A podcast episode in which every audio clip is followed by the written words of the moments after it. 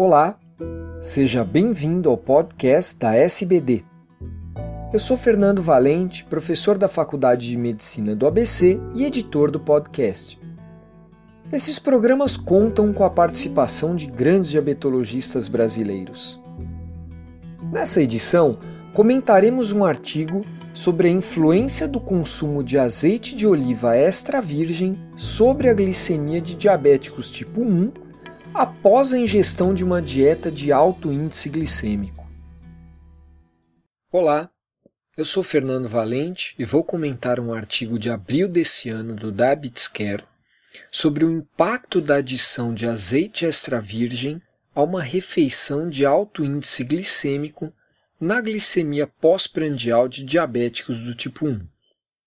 A quantidade de carboidrato da dieta é o principal fator que influencia a glicemia pós-prandial. E por esse motivo, as diretrizes atuais recomendam calcular a dose de insulina para cobrir a refeição baseando-se na contagem de carboidratos. No entanto, quando utilizamos apenas esse recurso, vemos que, a, que as glicemias pós-prandiais muitas vezes não ficam ideais, porque outros fatores dietéticos influenciam a resposta pós-prandial, como a quantidade de fibras e o índice glicêmico. O objetivo desse estudo foi testar a hipótese de que não apenas o índice glicêmico influencia a glicemia pós-prandial, mas também o tipo de gordura da refeição.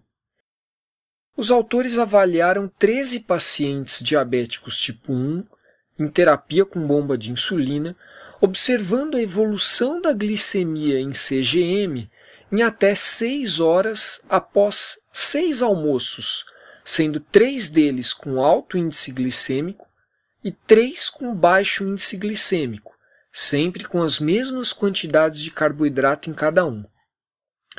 Cada um desses três almoços com alto ou baixo índice glicêmico diferiam quanto à gordura.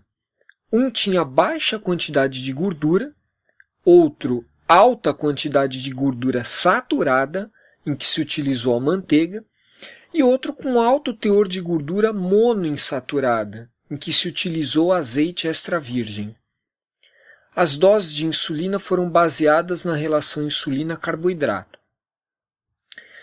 A refeição de alto índice glicêmico era composta por arroz branco, pão branco, carne moída e banana, enquanto a de baixo índice glicêmico continha massa, lentilha, pão integral, presunto e maçã. Junto à refeição, eles consumiam então ou manteiga, ou 37 gramas de azeite extra virgem, ou 8 gramas desse mesmo azeite. Os resultados da glicemia pós-prandial foram significativamente diferentes após as refeições de alto e de baixo índice glicêmico, como era esperado, sendo as glicemias após a refeição de alto índice glicêmico mais altas nas três primeiras horas, com uma tendência ao padrão oposto mais tardiamente. Nas refeições de baixo índice glicêmico, a mudança no tipo ou quantidade de gordura não provocou diferença nos valores de glicemias pós-prandiais. Mas analisando-se a resposta da glicemia pós-prandial frente a uma refeição de alto índice glicêmico, de acordo com o tipo e a quantidade de gordura, observou-se que essa elevação da glicemia pós-prandial foi significativamente menor quando se utilizou o azeite extra virgem em grande quantidade em comparação ao low fat e ao uso de manteiga, com uma diferença importante nas primeiras três horas.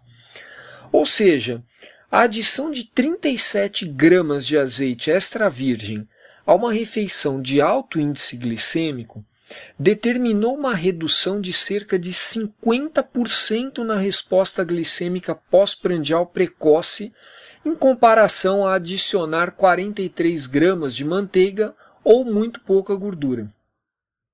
Esse estudo é o primeiro a demonstrar que, no diabético tipo 1, o tipo de gordura da alimentação pode ter efeitos mais relevantes do que a quantidade de gordura. Há evidências de que os ácidos graxos monoinsaturados estimulam mais a secreção de GLP-1 que os ácidos graxos saturados, o que levaria a um retardo no esvaziamento gástrico.